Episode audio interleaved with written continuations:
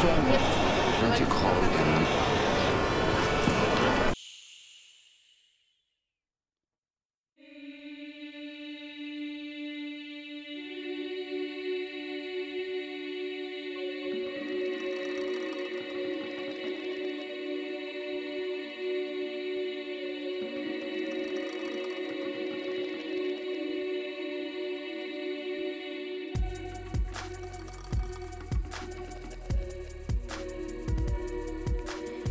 El mundo está lleno de ruido. Apágalo. Baja el volumen de tu vida y enciéndete. Siéntete salvajemente libre y ligera. Hola, ¿qué tal? Buenos días, ¿cómo estás? Bueno, espero que bien. Se siente un poco la primavera cerca y yo creo que el tema que hoy te traigo mm, viene mucho con el florecer, con el que los cuerpos se destapen, pero no solo de ropa, sino también emocionalmente. Hoy vamos a hablar del cuerpo. Espero que te guste ah, porque siento que vamos a ese caminito de florecer juntas hacia la primavera. Espero que te quedes como siempre y, que puedas trabajar y entrenar con tu libreta, que sé que muchas cada vez más estáis al otro lado y estáis trabajando y entrenando muy duro para conectar con la mujer que verdaderamente sois. ¿Empezamos? Vamos a ello.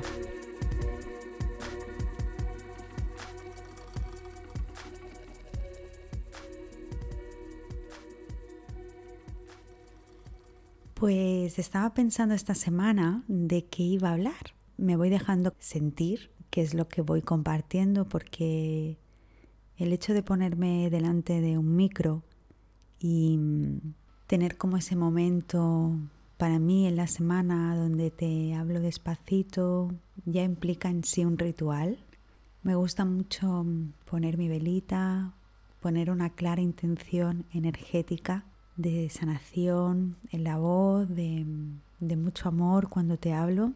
Hay como no vale cualquier momento de la semana para sentarme y estar aquí hablándote despacito, porque creo que mm, el cuerpo tiene que estar presente en esto. De eso vamos a hablar hoy porque hace un par de días estaba hablando con Débora, que ya sabéis que nos compartimos WhatsApps y audios kilométricos. Y ella me decía, pero tú cómo has, te has dado cuenta, ¿no? De, me preguntaba todo el tema del cuerpo, ¿no? ¿Cómo, ¿Cómo indagaste con todo eso? Y, y me hizo pensar que, que es cierto que dentro de mi propio viaje, que por eso este es el podcast de la sección del viaje continúa, el cuerpo ha tenido mucho protagonismo, tanto como para reconsiderarlo como un templo sagrado, donde eh, ocurren muchos movimientos energéticos en un mundo invisible que luego, según donde yo me coloco la energía, puedo traspasar eh, al mundo más visible, más material, con más facilidad, tanto para eso como un vehículo energético, sino como también una super herramienta para conectar con mi emoción. Yo en, en ese viaje y en esa mirada hacia el cuerpo ha sido para mí más o tan igual de sanador como trabajar mis pensamientos. De hecho, creo que son caminos que en, en, nuestro autodescubrimiento, en no dejarnos solas, tendrían que estar de la mano. Para mí no tiene sentido trabajar una mente si paralelamente no se trabaja el cuerpo de la forma en la que me gusta considerarlo, de esa forma como que el cuerpo es un vehículo energético, que el cuerpo esconde y tiene en sí una capacidad energética de crear vida, en nuestro caso brutal, y que el aparato reproductor no solo está para el placer y para la reproducción, sino que es un profundo vehículo energético que ya los que practican tantra lo saben. Y en qué medida tú estás conectada con tu útero, en qué medida estás conectada con tu pecho y en qué medida estás conectada con tus ovarios para todo eso que quieres materializar en el mundo.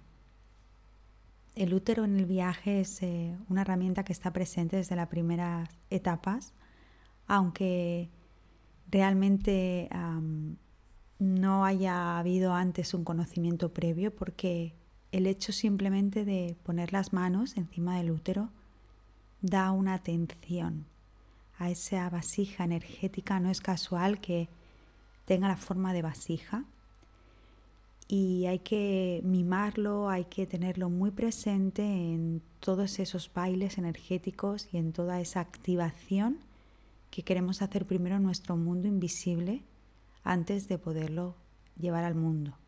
Yo hace unos lives, eh, que sabes que cada domingo eh, a las 8 estoy ofreciendo un live, menos este domingo pasado. He faltado dos domingos, he hecho campana, porque uno estaba en un fin de semana de retiro, justo trabajando todo el tema de, la sexualidad, del tantra. Y ah, este domingo he estado en un festival de blues que mm, me apetecía mucho disfrutarlo sin horarios. Pero hace como dos o tres em, directos desde Instagram eh, comenté de lo que es eh, sumamente importante para la mujer, que es cómo formula, que de hecho esto lo estamos trabajando en, los grupos de Vuelva a tu Universo, cómo formulo mi propósito de vida. En este momento vital lo estoy haciendo con mi cuerpo también, implico a mi cuerpo, a mi sentir, a mi emoción, a mis sensaciones corporales en eso que quiero materializar o simplemente lo hago todo desde un lugar mental. Esa es para mí la clave porque si yo quiero verdaderamente eh, trabajar con un propósito vital que va del ser al hacer, nunca al revés, nunca del, hacer al ser, sino primero dejo sentirme para luego hacer. Si yo quiero trabajar ese propósito de vida de una forma, como decía, vital, tengo que implicar a mi cuerpo en las sensaciones corporales, en las emociones, en cómo muevo la energía de mis ovarios a mi útero y cómo le doy amor desde, los, desde el pecho. No es casual que el chakra del corazón, Anahata, esté ubicado en el pecho.